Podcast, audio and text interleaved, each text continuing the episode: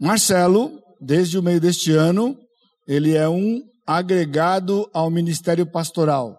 Isto implica, se você está nos visitando ou se você é novo na comunidade, de que Marcelo está no processo de ser reconhecido por este corpo como um dos pastores do ministério pastoral, do conselho pastoral desta igreja.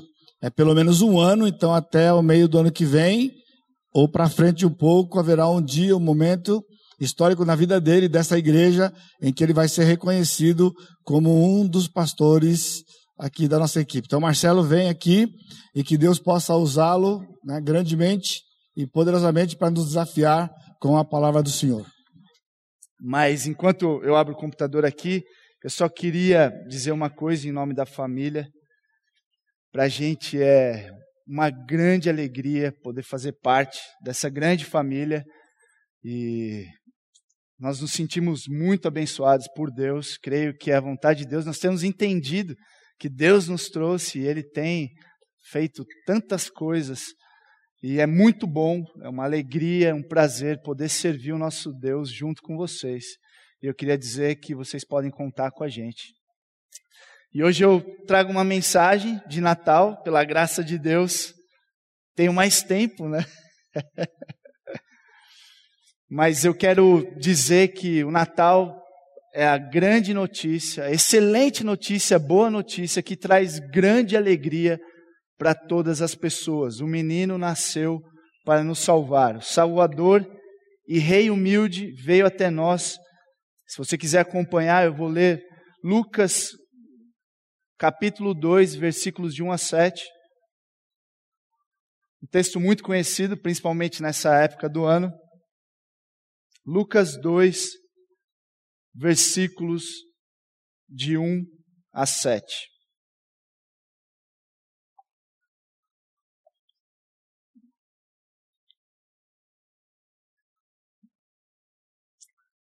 Naqueles dias, o imperador Augusto decretou um recenseamento em todo o Império Romano. Esse foi o primeiro recenseamento realizado quando Quirino era governador da Síria. Todos voltaram à cidade de origem para se registrar. Por ser descendente do rei Davi, José viajou da cidade de Nazaré da Galiléia para Belém, na Judéia, terra natal de Davi, levando consigo Maria, sua noiva, que estava grávida. Estando eles ali, chegou a hora de nascer o bebê. Ela deu à luz seu primeiro filho, um menino, envolveu-o em faixas de pano e o deitou numa manjedoura, porque não havia lugar para eles na hospedaria. Deus, eu me coloco diante do Senhor, entendendo que se o Senhor não agir, por meio do teu servo, na explanação da Sua palavra, de nada vale. Então, por favor, Senhor, tenha misericórdia da minha vida, da vida de todas as pessoas aqui e fale aos nossos corações. Revele-se através da tua palavra, usando o teu servo. E, Senhor, que apesar de mim, o Senhor faça a sua obra hoje à noite aqui. Que seja uma noite de transformação e de salvação para a honra e glória do seu nome. Eu peço no nome de Jesus. Amém. Então a história do nascimento de Jesus aponta para ele como Salvador e Rei humilde de todas as pessoas, de todas as nações. Você fala, ah, é a mesma história, a mesma história. Lucas 2. Tem coisas que não tem como se cansar. Por exemplo, pais, vocês se cansam quando seu filho chega para você e diz: Papai, mamãe, eu te amo. Eles se cansam da gente falar. Mas a gente não tem como cansar. Esposas, vocês cansam de ouvir os seus maridos falarem o quanto vocês são importantes para eles. Teve esposa que olhou, eles falam isso. Paciência, nós estamos num processo. Deus veio, o menino nasceu para nos transformar em semelhança a Jesus Cristo. Amém, irmãos? Do mesmo jeito, não tem como cansar. Quando nós olhamos para esse texto, é uma carta de amor de Deus dizendo: Olha até onde eu fui por amor a você. Olha o quanto eu te amo. Quando nós paramos para refletir no que está acontecendo nesse texto, não tem como se cansar. Quando alguém que nos ama a ponto de enviar o seu próprio filho para nos salvar, fala uma vez, duas vezes, três vezes, não tem como cansar. E essa é a história de que Deus envia o seu único filho para nos salvar. E nós vemos que Deus ele trabalha através da história. Vemos que Deus fez e falou na história. Deus ele é soberano sobre ela e ele conta exatamente como o seu plano vai ser realizado por meio do nascimento de Jesus. E eu não, não sei se você lembra a primeira vez que você ouviu sobre as profecias. Eu lembro como se fosse hoje, o primeiro dia que eu estudei as profecias bíblicas e eu fiquei de queixo caído. Eu falei, isso é incrível. Como assim? Nos seus detalhes, pessoas, lugares, tudo exatamente como aconteceu, só pode ser Deus. Se não é Deus, quem é essa pessoa? Me fala quem é que eu vou lá, eu vou adorá-lo. Não tem como. Deus, Ele disse o que ia acontecer. E tem muitas profecias, nós vimos é, nesse mês, muitas delas, mas eu quero trazer duas das mais conhecidas, principalmente para essa época do ano. A primeira, Isaías 7,14. Aproximadamente 700 anos antes de Jesus nascer, o profeta diz: Por isso o Senhor mesmo lhes dará um sinal. Vejam, a virgem ficará grávida e ela dará à luz um filho e o chamará Emanuel. Deus está falando que a resposta para o problema do homem o problema do pecado do homem é o Emanuel, Deus conosco. E aonde está esse Emanuel? Procure pela mãe virgem. A virgem terá um menino. E a segunda profecia que eu quero compartilhar está em Miqueias 5:2. O Dani leu ela também. Mas você, ó Belém Efrata, é apenas uma pequena vila entre todo o povo de Judá, e, no entanto, um governante Israel, cujas origens são do passado distante. Sará de você em meu favor. Essa expressão, cujas origens são do passado distante, deixa muito claro no original de que ele não teve um começo, ele é eterno.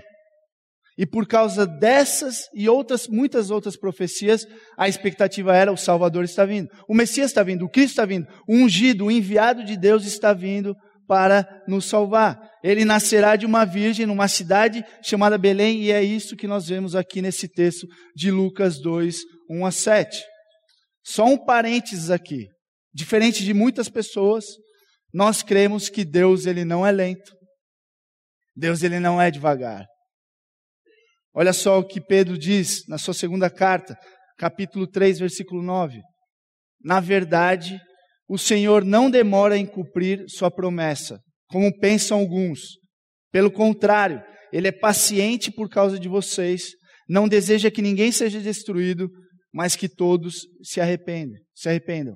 Deus, ele é longânimo. Ele é paciente.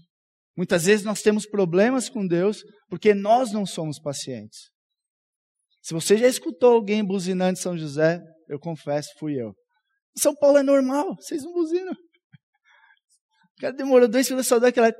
Só para dar uma avisada, os caras ficam bravos. Mas eu aprendi aqui, ninguém buzina. Você é paciente. Você já tentou ou já teve vontade jogar o celular ou o computador porque ele está devagar. Não precisa levantar a mão. Nós tentamos antecipar as coisas para nos preparar. Quem vai ganhar as eleições? Porque senão eu preciso ir lá no Santos, eu preciso comprar um monte de água para onde o Lebron e os seus súditos irão ir no ano que vem. Nós tentamos antecipar para nos preparar, mas sabe o que acontece? Surpresa. Nunca é da forma como nós pensamos. Mas Deus, Ele é paciente, Ele é longânimo, E nós vemos na Bíblia, depois de um longo período de espera, finalmente o Messias veio. E a Bíblia inteira é sobre esse Messias. Desde o Antigo Testamento aponta para a vinda de Jesus Cristo. Tudo planejado por Deus, geração após geração, e Jesus nasce, nós temos a revelação completa em nossas mãos. Como o pastor João Pedro disse semana passada, Gálatas 4:4, na plenitude do tempo, quando chegou o tempo certo, Deus enviou o seu filho, nascido de mulheres sob a lei. E nós vemos que Deus ele trabalha através da história. De novo, Lucas 2, capit... Eh, versículos de 1 a 3. Naqueles dias o imperador Augusto decretou um recenseamento em todo o Império Romano. Esse foi o primeiro recenseamento realizado quando Quirino era governador da Síria. Todos voltaram à cidade de origem para se registrar. E uma das coisas que Lucas nos diz é que o governo decretou um recenseamento. Agora, quais eram as motivações? Nós sabemos que não eram das coisas de Deus. Eles queriam mais grana, mais dinheiro, mais poder. Nós vamos saber quantos homens nós temos e aí nós saberemos quanto dinheiro nós vamos ganhar, porque nós vamos cobrar o imposto até a tampa, nada novo debaixo do sol. Nós saberemos quantos homens nós temos, caso precisamos nos defender das invasões dos inimigos. As motivações não eram tão boas assim, mesmo que foi um período onde a Pax Romana, a paz romana, reinou, diferente de outros períodos, mas as motivações não eram boas. E aí então, nós vemos, ele inclui outras pessoas, ele apresenta José e Maria. Nós vemos que tudo que Lucas faz é baseado em fatos reais. Raízes históricas, fatos históricos. O nascimento de Jesus aconteceu. E tudo que aconteceu em volta também. Lucas era um tremendo de um pesquisador, um historiador. E ele então fala dessa mulher com o seu noivo, José e Maria, eles partem da sua cidade e eles vão até Belém, uma longa viagem. Eles chegam lá, está tudo lotado, parece que todo mundo está indo para esse recenseamento, não tem lugar para eles na hospedaria, então eles vão até onde os animais ficavam, estrebaria, como a história diz. Nós vemos esses personagens, nós vemos tudo o que está acontecendo e Deus está trabalhando por trás da história. O Império Romano, aqueles governantes, um governo pagão, tem um plano. Vamos crescer. Motivações políticas, financeiras, e Deus tinha outro plano. De forma providencial e soberana, ele usou esse governo pagão para levar aquela virgem até aonde o menino iria nascer. O mesmo acontecimento, dois planos totalmente diferentes. Vocês lembram de José no Egito? O plano dos irmãos era: vamos acabar com esse sonhador. Mas Deus tinha outro plano. Gênesis 50, 20 diz: José falando para os seus irmãos: vocês pretendiam me fazer o mal, mas Deus planejou tudo para o bem. Ou seja, por trás dessa história, Deus está trabalhando para levar a virgem e ela vai ter Emmanuel, Deus conosco, em Belém. E nós vemos que Deus ele trabalha através do caos. Olha para o texto, versículos 4 e 5. Por ser descendente do rei Davi, José viajou da cidade de Nazaré da Galiléia para Belém, na Judéia, terra natal de Davi, levando consigo Maria, sua noiva, que estava grávida. A gente pode ler isso rapidamente e pensar que lindo, estão grávidos, indo para a terra natal, férias, festas. Mas não foi isso que aconteceu. Eles estavam sem os pais, eles eram bem novos, seriam os nossos adolescentes, numa viagem longa e ela grávida, bem grávida. E essa aqui eu pedi ajuda para Kika. Eu não sei quantos, quantas semanas, eu, até hoje eu não entendo isso. As mulheres falam semana, não, me fala, é oito meses, nove meses, não, são 38 semanas. Aí você fica. Mas ela estava big e vai até Belém. 145 quilômetros andando no, ou num jumentinho. Fala aí, mulherada, já não é difícil você num carro com ar-condicionado, banco de couro, viajar com nove meses, ou sei, lá, 38 semanas? é complicado. Eu lembro da Kika nos últimos, nas últimas semanas, andando com dificuldade. Né? Tem mulher que descobre que está grávida já, oh, já não posso mais. Mas chega no final é difícil, tudo é difícil. Dormir é difícil, andar é difícil. E Maria teve que andar ou no jumentinho, José teve um trama. Imagina colocá-la no jumentinho, descer ela, porque toda hora, o que, que acontece com a mulher grávida? Tem que parar para. Número um. Essa viagem não foi rápida, certeza. Lindo, número um. Não, você está falando sério. Número um, número um. E onde o bebê vai nascer? Fala para mim. Nós não sabemos. Ela está muito grande, muito grave, desculpa. Quem garante que esse nenê vai nascer em Belém? Pode nascer a qualquer momento. Muitos vão dizer, não, Jesus Cristo, ele fez essas, essas profecias foram tudo, é tudo fraude. Ele, de alguma maneira, fez com que os outros pensassem que ele fosse Deus. Mano, desculpa. Eu não posso me soltar. Irmão. Tem coisas que a gente consegue fazer. De certa forma, de certa medida, você consegue controlar algumas coisas. Mas onde seu bebê vai nascer? Não. O Noah quase nasceu na padaria, sem brincadeira. Tava tudo certo à noite, a Kika vai internar e de manhã estoura a bolsa.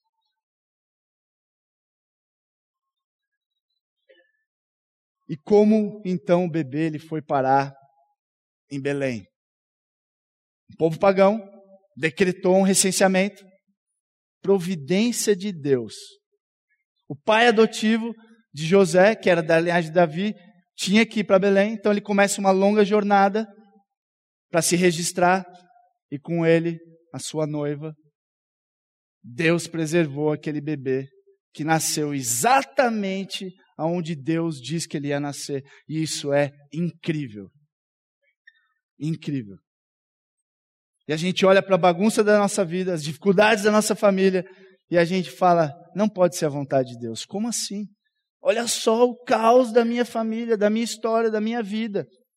Quantos de nós que caminhamos com Deus tempo suficiente já percebemos que Deus ele trabalha por meio das dificuldades? Deus ele trabalha por meio do caos das nossas vidas. Tenham paciência. Jesus Cristo, ele é o autor e o consumador da nossa fé. Nós capota, mas não breca. Jesus no barco, nós vamos passar por tempestades, mas ele vai conduzir esse barco até o destino final. O autor de Hebreus 10, 39 diz: Não somos dos que retrocedem e são destruídos, mas dos que creem, dos que vivem pela fé e são salvos. O problema, o dilema é que nós nunca vamos conciliar essas duas coisas. O homem quer conforto e prazer, e Deus quer pessoas parecidas com Jesus Cristo. Eles já tinham várias obrigações de casamento, mas nem todos os benefícios, e eles estão começando a vida deles com muitas dificuldades, como muitos de nós. Deus ele nos chama para as dificuldades. Não estou falando que o casamento é uma delas. E finalmente, então, eles chegam em Belém para o nascimento do rei. Lucas 2, versículos 6 e 7. E estando eles ali, chegou a hora de nascer o bebê de novo, Gálatas 4:4, na hora certa, na plenitude do tempo. Ela deu à luz o seu primeiro filho, um menino, envolveu-o em faixas de pano e o deitou numa manjedoura, porque não havia lugar para eles na hospedaria. A virgem dando à luz ao primogênito em Belém, o Emanuel, Deus conosco. Nós escutamos esse texto todos os anos. Só uma curiosidade aqui. Sabe como eu sei que foi um homem que escreveu isso? O bebê nasceu. O menino nasceu. Peso. Altura. A mãe está bem. O menino nasceu. Com certeza foi um homem que escreveu. A Bíblia não dá muitos detalhes. Nós não sabemos se eram três rei magos. Nós sabemos que eram três presentes. Nós não sabemos se o Natal foi dia 25 de dezembro. Provavelmente não. Mas isso não importa. O que importa, o que Deus quer nos falar é que o menino nasceu, o Emanuel, Deus conosco. Isso é importante. Esses fatos históricos, eles são importantes, mas eles não são benéficos se a gente não partir dele para fatos teológicos. Se a gente não avançar do histórico para o teológico, a história nada pode fazer. O que, que seria o teológico? O que, que significa? O que, que Deus está querendo dizer? O que, que Deus está fazendo por meio desse nascimento? A história a gente sabe. O menino nasceu. E o que isso significa, o que, que Deus está cumprindo através desse nascimento. Essas são as perguntas teológicas que interpretam os fatos históricos. E eu vou trazer uma palavra para vocês, se chama encarnação. Que significa no original uma picanha com uma densa camada de gordura. Significa que nós vamos ter churrasco no céu. Muito churrasco. Não é reencarnação, encarnação. Sabe o que significa? Deus, ele se fez carne. Ele se fez um de nós. Ele encarnou. O Deus, que é espírito, entrou na história. O Criador vindo para a criação, se tornando homem. E aí, quando a gente fala de encarnação, surgem muitas perguntas, e eu vou tentar responder de forma bem breve algumas delas. Por exemplo, uma pessoa se tornou Deus? Existe uma diferença muito grande entre uma pessoa se tornar Deus e Deus se tornando um ser humano. Essa é uma mentira que nós conhecemos muito bem desde Gênesis. O inimigo das nossas almas chegou para os nossos primeiros pais e disse: Você pode ser como Deus. Os mormons, eles ensinam isso. O hinduísmo e outras religiões orientais dizem que você pode se tornar uma pessoa divina através do karma. E nós sabemos que o cristianismo, diferente de todas as religiões, não é o que você faz ou deixa de fazer para chegar até Deus, mas é o que Deus fez e ele se fez um de nós, ele se encarnou.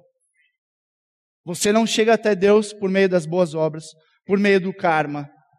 Você não chega até Deus por meio do moralismo. Faça o seu melhor. Não.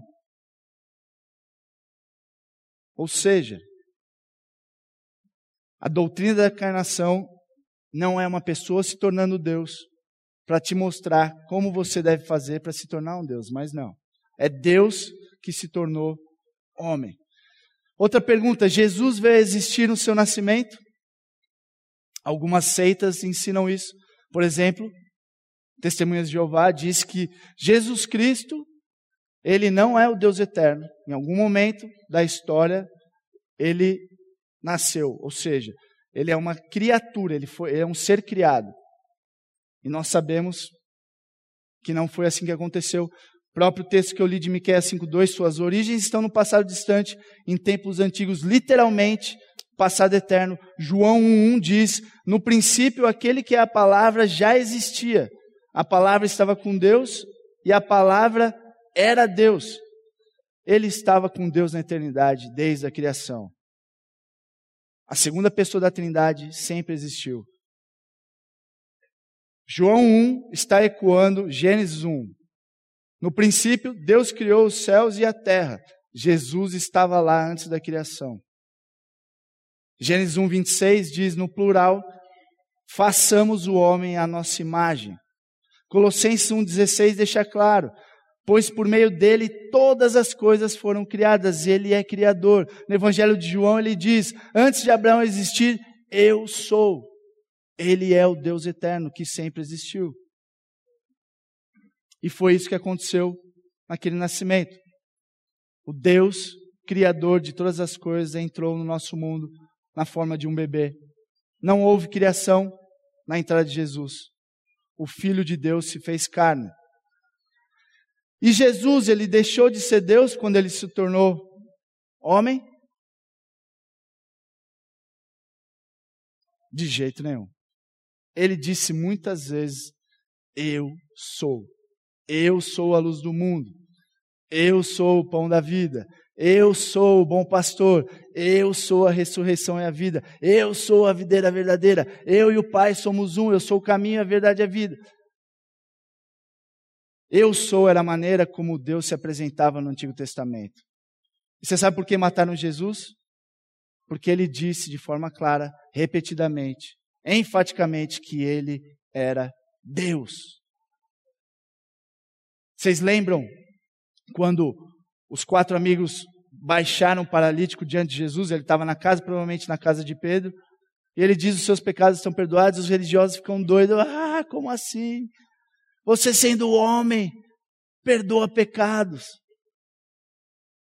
Resposta: Eu sou Deus. Jesus, diz Agostinho, Agostinho disse: Jesus não perdeu sua divindade, ele adicionou à humanidade. Ele não é Deus menos, ele é Deus mais. Deus eterno, mais carne humana na história humana. Então Jesus ele é Deus ou ele é homem? Essa é a pergunta que deu mais treta na história, onde teve mais debate. Me diz aí, ele é Deus ou ele é homem? Resposta: Ele é o Deus homem. 100% Deus, 100% homem. E na história do cristianismo houve muitos debates, sobre essa questão.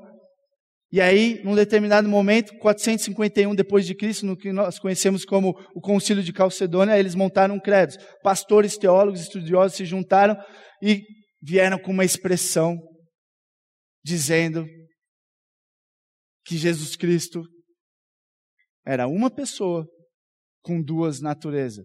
O que eles chamam de união hipostática. E é nisso que nós cremos. Jesus Cristo é uma pessoa com duas naturezas. 100% homem, 100% Deus. O Deus homem. Agora, essa questão da encarnação, ela é importante? Eu pergunto para você. Ela é fundamental ou ela é secundária? Existem doutrinas que são secundárias, não é que elas não são importantes, nós podemos discutir, mas existem outras que são primárias e a doutrina da encarnação ela é primária. Que depende da crença nela ou não para você ser salvo. E por isso nós temos que dividi-la muito bem com outras doutrinas que são secundárias. Ah, mas o que, que eu posso perder com isso? Né? O que, que pode acontecer se eu não crer? Bem, talvez a mãe de Jesus, ela não era virgem. E se ela não era virgem, as escrituras não são verdadeiras. Deus disse que ela era virgem. O anjo Gabriel disse que ela era virgem. Ela disse que era virgem. Isso também quer dizer que as escrituras também não foram cumpridas. Nós continuamos a esperar o Emanuel, que nascerá de uma virgem em Belém. Continuamos presos nos nossos pecados. Eu teria que dizer também que Jesus Cristo é um camarada normal. Ele não é Deus.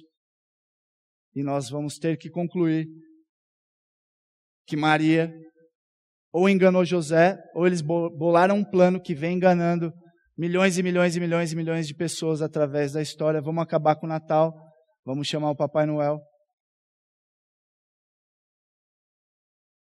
Vocês entendem a importância disso?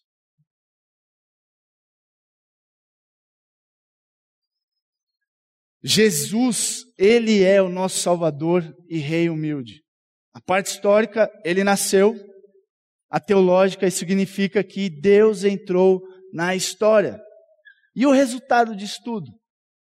O que isso tem a ver então com a nossa vida? Como isso afeta a minha história? Três ideias. Primeira, Jesus se fez um de nós e isso muda tudo. Hebreus 4, 15 e 16. Nosso sumo sacerdote entende nossas fraquezas, pois enfrentou as mesmas tentações que nós, mas nunca pecou. Assim, aproximemo-nos com toda a confiança do trono da graça, onde receberemos misericórdia e encontraremos graça para nos ajudar quando for preciso. Jesus, Ele é como nós. John Stott, que é um teólogo britânico muito conhecido, ele diz: em um mundo cheio de sofrimento e dor, eu não conseguiria entender a adoração a um Deus que fosse imune a tudo isso que não se importasse com o caos das nossas vidas. Nas outras religiões, o conceito de Deus ele é bem diferente. É um ser transcendente que ele não pode fazer nada. No máximo, ele manda um anjo ali para apagar um fogo aqui, acolar, mas ele não se mistura. Ele não pode se misturar com o pecado. Ele não intervém na história. E a história da encarnação ele é bem diferente. É uma história completamente diferente. Ele veio e o nome dele é Jesus Cristo. O que isso quer dizer é que ninguém pode falar Deus não sabe o que é nascer e crescer em Jacareí. Deus não sabe o que é ser um adolescente. Os meus pais não entendem, não me entendem. Deus não sabe o que é sofrer. Deus não sabe o que é ter os seus amigos que viram as costas para você. Deus não sabe o que é trabalhar até a morte. Deus não sabe o que é ser espancado. Deus não sabe o que é ser maltratado, ser abusado. Deus não sabe o que eu tenho passado. Ninguém pode falar isso. Ele veio até nós. Ele se identifica com a gente. Ele é o nosso sumo sacerdote. O sacerdote eram os homens que mediavam, eh, eram os mediadores entre o homem e Deus. Jesus Cristo é o nosso sumo sacerdote, por isso que nós não precisamos mais de sacerdotes, nós precisamos é de Jesus Cristo. Só Ele. Ele é o único que nós precisamos. E o que ele está dizendo é que ele se identifica conosco. Quando você está sofrendo, vá até Ele. Se está machucado, vá até Ele. Ele entende, Ele sabe passando por dificuldades, você não sabe o que está acontecendo na sua vida? Vá até Ele. E Ele não vai responder como muitas pessoas: Ah, eu também sou assim. Ah, não tem problema. Você fez o seu melhor.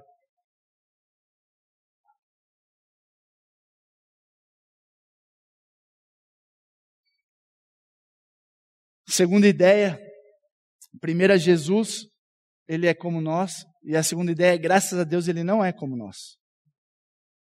Que bom que ele não é como nós. Graças a Deus, ele não é como nós. Hebreus 7, 26 e 27. É de um sumo sacerdote como ele que necessitamos, pois é santo, irrepreensível, sem nenhuma mancha de pecado, separado dos pecadores e colocado no lugar de mais alta honra no céu. Ele não precisa oferecer sacrifícios diariamente, ao contrário dos outros sumos sacerdotes que os ofereciam primeiro por seus pecados e depois pelos pecados do povo. Ele, porém, o fez de uma vez por todas, quando ofereceu a si mesmo como sacrifício. E essa é a grande diferença. Jesus não é como nós. Jesus ele se tornou um de nós, mas ele não é como nós. Ele nunca pecou. Foi tentado sim, mas ele nunca pecou. Ele veio até nós, mas ele permaneceu santo. Nós não o tornamos menos santo, mas ele pode tornar santo. Nós não o tornamos menos impuro, mas ele pode purificar. Nós não o contaminamos, mas ele pode te curar. Jesus Cristo, ele veio para o homem pecador, o marginalizado, o pobre, o rico. Ele veio para o doente, para o leproso, para o endemoniado. Ele veio para o arrogante, para o prepotente, para o presunçoso. Ele veio para o egoísta. Ele veio para o viciado, pelo alcoólatra. Ele veio pelo depravado. Ele veio por mim e por você. E ele veio para nos tornar como ele. Ele vive a morte que eu deveria, desculpa, ele vive a vida que eu deveria viver e vivo. E ele morre a morte que eu deveria morrer e não morro, se a minha fé estiver nele. Jesus Cristo, ele veio para nos tornar como ele. Pela fé você se conecta com Jesus e ele te transforma. Ele lança seu pecado fora e ele te cobre com o seu manto de justiça. Ele te dá a sua justiça. Ele lança a sua condenação longe e te dá a sua salvação. Jesus Cristo veio para nos transformar, para nos fazer como Ele. Incrível. O Deus Criador do universo veio até nós, andou no nosso meio veio nos libertar, veio nos salvar, veio nos resgatar, nos regenerar e nos adotar na sua família.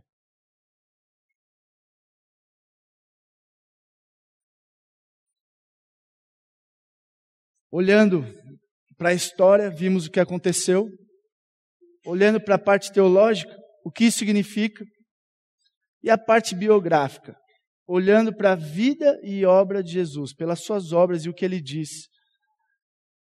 Eu pergunto para você: você crê? Você crê no que ele veio fazer por amor a você?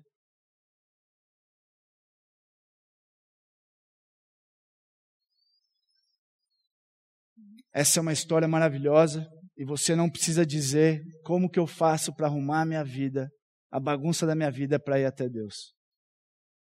Você não consegue, você não pode. Você vai do jeito que você está. Ah, mas você não sabe o que eu já aprontei. Ou você pensa, eu não mereço. Eu não sou digno disso. Realmente, você não merece, você não é digno. Você não pode. Mas Ele te amou tanto que Ele veio te buscar. Independente do que você já fez. Você não é a pior coisa que já aconteceu na sua vida. Você não é a pior coisa que já fizeram contra você. Na verdade, você é o que Jesus Cristo fez. Ele veio, ele viveu, ele morreu e ressuscitou ao terceiro dia e vivo está, assentado num trono, exaltado sobre tudo e todos. A história do nascimento de Jesus aponta para ele como Salvador e Rei humilde de todas as pessoas, de todas as nações. Isaías 6, em outras passagens da Bíblia, nós vemos o Senhor assentado em um trono alto, cercado por anjos que proclamam: Santo, Santo, Santo é o Senhor dos exércitos, a terra inteira está cheia da sua glória. E ele entra na nossa história e o seu primeiro trono é uma manjedoura. Você sabe que a manjedoura é onde os animais comiam.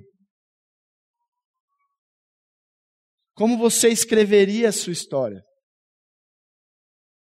Será que você escreveria dessa forma? Eu vou entrar na bagunça daquela família, daqueles dois jovenzinhos pobres, vindo de um lugar que não tinha nada, para nascer numa estrebaria.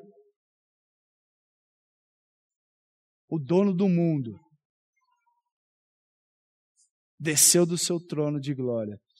E o seu primeiro trono aqui na terra foi uma manjedoura. Muito, muito humilde em todos os sentidos.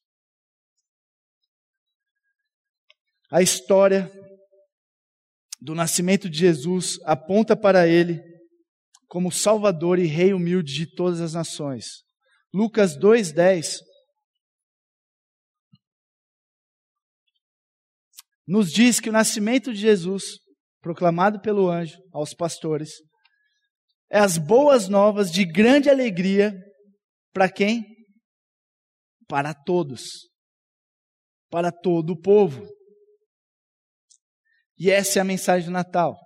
É uma excelente notícia que traz grandiosa alegria para todas as pessoas que entenderam, que creram no Salvador Jesus Cristo. Hoje em dia nós não temos muitas boas notícias, certo? Você liga a televisão, eu assisti, acho que foi anteontem, uma retrospectiva da Record, mostrando o que aconteceu no mundo nesse ano. É impossível não chorar. Como é triste, como a gente se isola, né? Como a gente muitas vezes não sabe, vive na nossa bolha, a gente esquece do que está acontecendo no mundo. E o Evangelho é a única boa notícia que as pessoas têm. O cristianismo, só o cristianismo tem boa notícia, mas nenhuma outra religião tem boa notícia. E nós muitas vezes guardamos isso para nós. Obrigado, Senhor. O Senhor sabia o que você tinha que fazer. Muito bem. Maranata. É uma grande notícia que traz alegria para todas as pessoas, como um dia trouxe para nós. E Deus paciente, Ele veio e Ele voltará. Os ateus, por exemplo, dizem que não existe um Deus. Nós viemos do nada, estamos aqui para nada, e quando nós morrermos, nós vamos para lugar nenhum. Eu não sei se para vocês isso é uma boa notícia, mas para mim isso não é uma boa notícia. O deísmo vai falar que existe um ser superior que criou, mas não pode fazer nada, fica olhando de longe, ele não interfere na sua criação. É como deixar os meus filhos sozinhos em casa, vai dar ruim. Eu não sei se para você é uma boa notícia, para mim também não é. E a religião, você fez sua cama, você dorme. Você não fez sua cama, se vira, vai pagar o seu karma. O próprio Natal prega isso, né? Se você, filho, ficar bonzinho no ano, você vai ganhar sua recompensa. A grande mentira das religiões. Ou tem um anjo bom de um lado, um anjo ruim do outro, e eles estão somando tudo que você está fazendo no final da sua vida, eles vão somar e vão ver se você vai para o inferno ou para o céu. E eu não sei se para você é uma boa notícia, mas para mim, se você for sincero com você mesmo, você vai ter que dizer comigo: estamos fritos. Então, se Deus não existe, ou Ele não pode fazer nada, ou Ele manda você se virar, isso não é uma boa notícia. Agora, o Evangelho é uma excelente notícia. A boa notícia está em Lucas 19:10. O Filho do homem veio buscar e salvar o que estava perdido. O melhor presente, o maior presente que alguém pode ganhar é o presente da salvação em Cristo Jesus. E é o único presente que vai ficando melhor com o tempo. Já pensou nisso? Quando você é criança, você já está abrindo seu presente de olho no presente do seu primo. Esse é o presente que vai ficando melhor a cada dia. E quer saber? Ele vai ficar melhor ainda quando você morrer. Que? Pois é, pelo menos para você.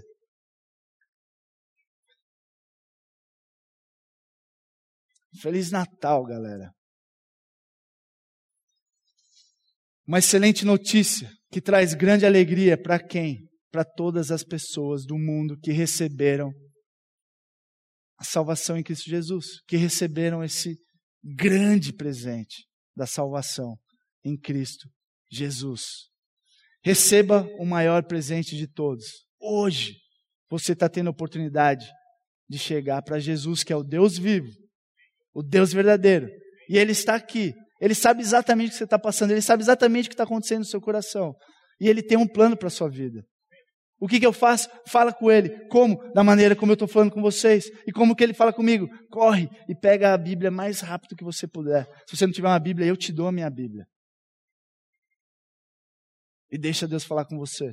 e fala com esse Deus que é vivo, que tem um plano para sua vida, e ele vai te mostrar, e ele vai falar com você. A Bíblia diz que se você buscar de todo o coração, você vai encontrá-lo. Deus ele não rejeita um coração quebrantado. Eu não sei se você está cansado da sua história. Jesus Cristo ele pode mudar a sua história. Da mesma forma como ele mudou a minha e a vida de, da grande maioria das pessoas que estão aqui. Se você ainda não recebeu esse presente, receba. Hoje é dia de salvação. Jesus, eu preciso do Senhor. Jesus, eu nem sei direito como eu faço isso. Eu nem sei o que eu falo. Mas hoje, eu fiquei sabendo que o Senhor veio para me salvar. Que o Senhor veio morrer no meu lugar, pelos meus pecados. E o Senhor tem um plano para a minha vida. O Senhor se importa comigo. Eu quero te conhecer. Eu quero entregar minha vida para o Senhor. Eu quero me tornar cada vez mais parecido com o Senhor. E passar o resto da minha, da minha vida junto com o Senhor e com o seu povo. Que presente maravilhoso. Feliz Natal.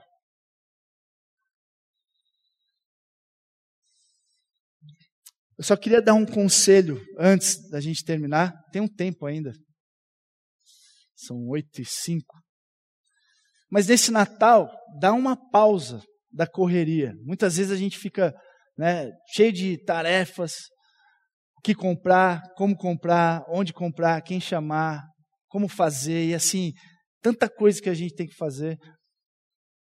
E olhando para a história, onde José e Maria caminharam por 140, é, caminharam um percurso de 140 quilômetros, eu vejo a providência de Deus também para preparar os corações ali.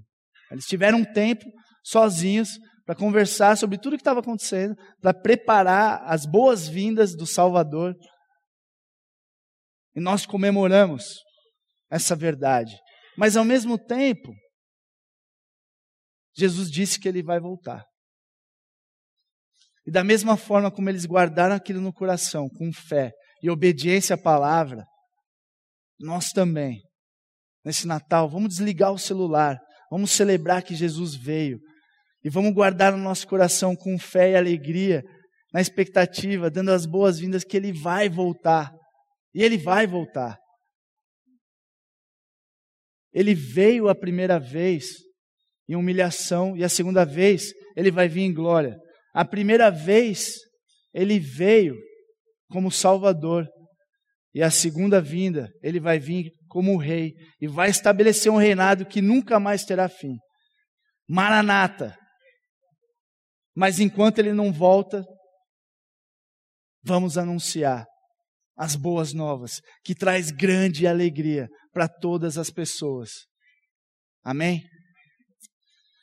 Deus, muito obrigado, porque o Senhor é um Deus paciente. Muito obrigado que o Senhor tem agido nas nossas vidas, na nossa história.